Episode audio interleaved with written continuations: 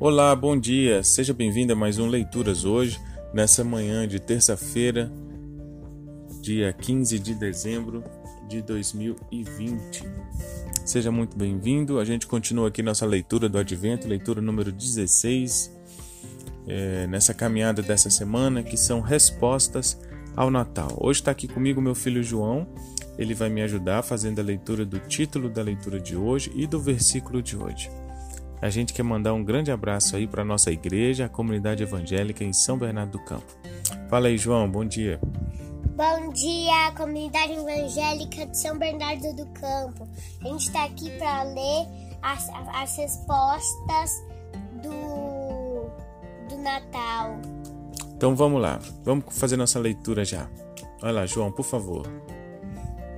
A gente vai ler a Fúria de Herodes. Herodes foi, foi pro, vai procurar o menino para matá-lo.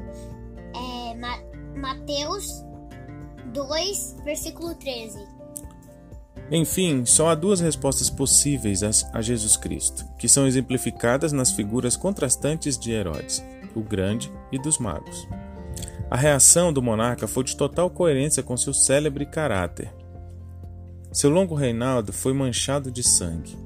Foram os romanos que o colocaram no trono e o chamaram de Rei dos Judeus.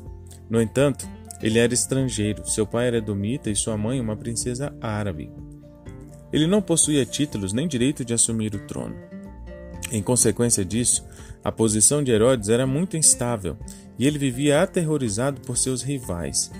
Quando identificava um, tratava de liquidá-lo de imediato.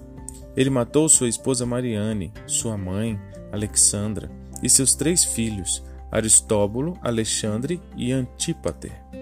Matou mais da metade dos membros do Sinédrio e diversos tios, primos e outros parentes. Não é surpresa, portanto, que Josefo, historiador judeu, o chamasse de monstro implacável, ou que o imperador Augusto dissesse que era mais seguro ser um porco de Herodes do que filho dele. Numa leitura psicológica, ele sofreu de uma grave paranoia. E agora os magos chegam, perguntando onde está o recém-nascido rei dos judeus. Mas o que é isso? Ele, Herodes, era o rei dos judeus. Quem era esse farsante? Em princípio, a mesma situação prevalece hoje. Muitas pessoas têm em Jesus um rival, um inconveniente, um constrangimento.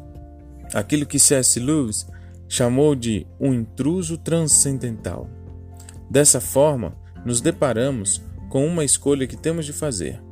Ou enxergamos Jesus como uma ameaça e resolvemos, como Herodes, nos livrar dele, ou o enxergamos como Rei dos Reis e nos decidimos, como os magos, a adorá-lo.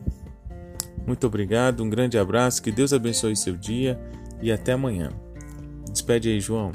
Tchau, pessoal. Tchau, comunidade evangélica de São Bernardo. Agradeço a vocês por ter participado disso. Valeu, gente. Um abraço.